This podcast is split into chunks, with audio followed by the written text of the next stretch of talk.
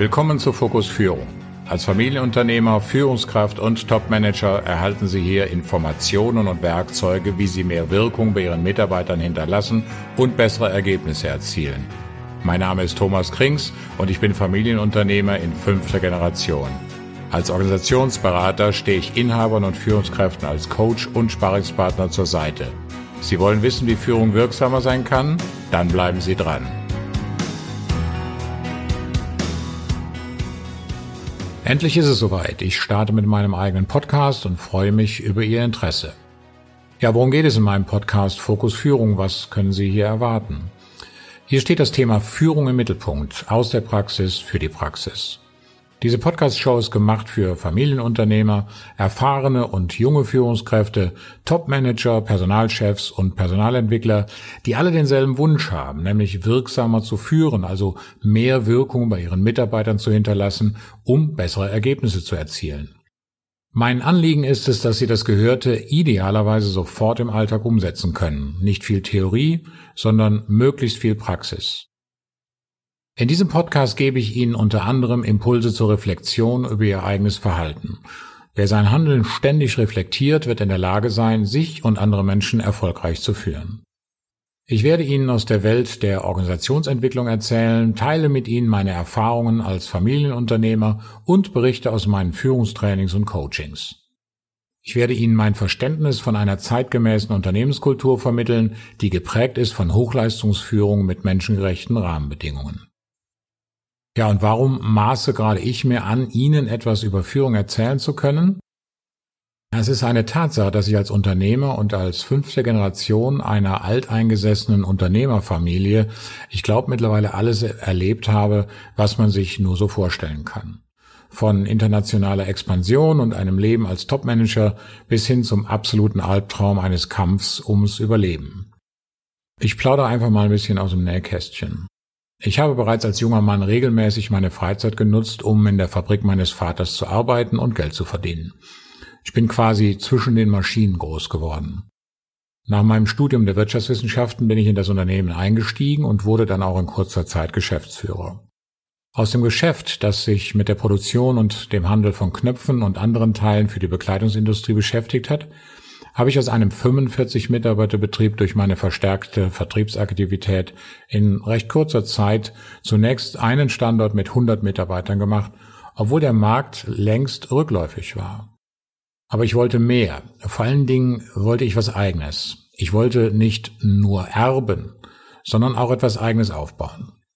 1991 gründete ich meine erste eigene Firma, eine Knopffabrik in Thüringen, mit dem Ziel, ins Ausland zu exportieren.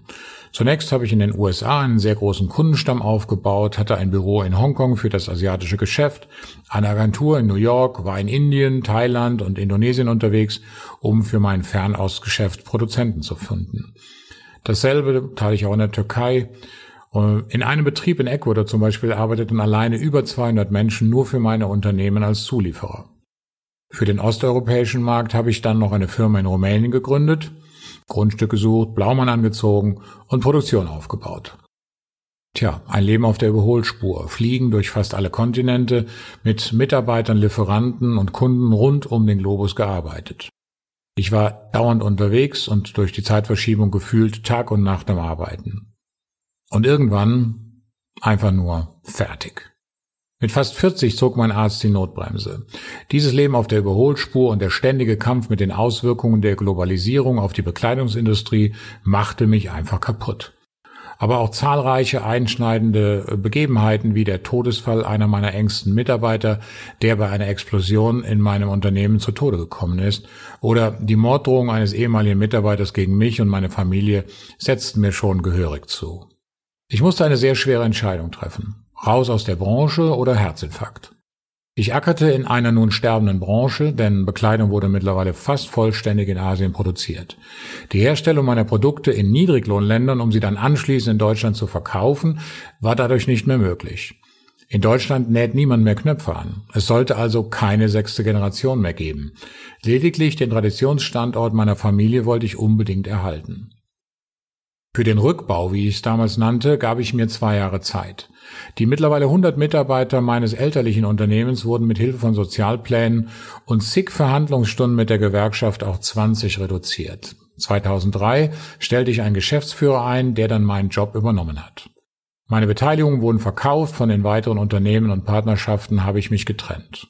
Während dieser Phase brachte der 11. September 2001 dann auch noch außerplanmäßig den Untergang meiner Firma in Thüringen. Denn zwei meiner größten Kunden hatten ausgerechnet ihre Finanzbuchhaltung im World Trade Center in New York. Deren Außenstände betrugen ein paar hunderttausend Dollar. Mit dem zusätzlichen Druck aus Asien war das dann schlussendlich für mich als Mittelständler zu viel. Ich musste dieses Unternehmen zur Insolvenz anmelden. Einige Millionen waren verloren, statt sie auf dem Konto zu haben. Ich war Anfang 40 und musste meine Familie ernähren. Ich brauchte schnell Geld, viel Geld, denn die Bank saß mir im Nacken. Somit war ich offen für Neues, ich war neugierig. Ich entschied mich, einem Angebot zu folgen und den Vertrieb eines international tätigen Konzerns mit aufzubauen. Das tat ich auf selbstständiger Basis. Der Erfolg ließ nicht lange auf sich warten. Nach zwei Jahren hatte ich bereits eine Vertriebsorganisation mit über 1500 Vertriebspartnern weltweit. In dieser Zeit machte ich die vielleicht bisher wertvollsten Erfahrungen in meinem Leben. Ich musste lernen, wie ich Menschen, die mir nicht disziplinarisch unterstellt waren, zum Erfolg führen kann.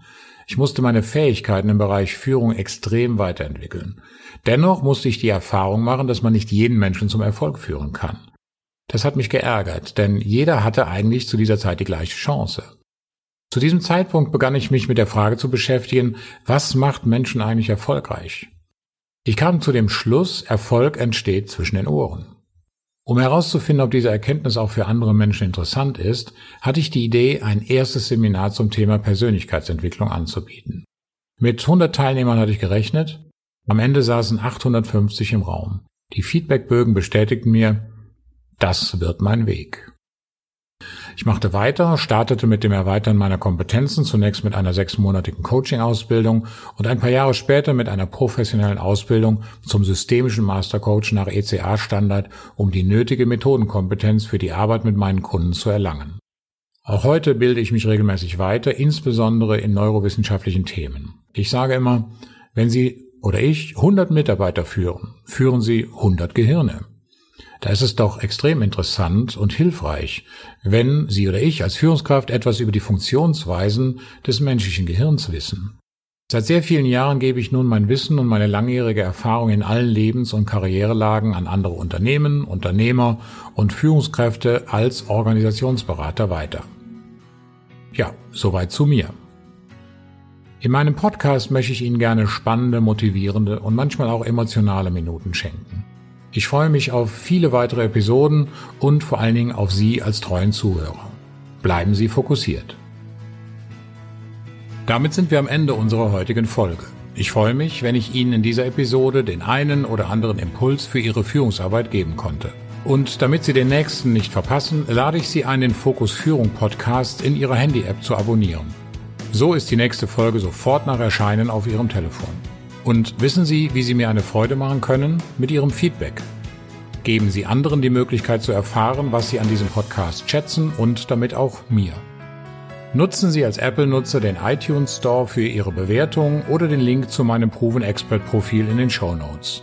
Bis nächste Woche. Ihr Thomas Krings.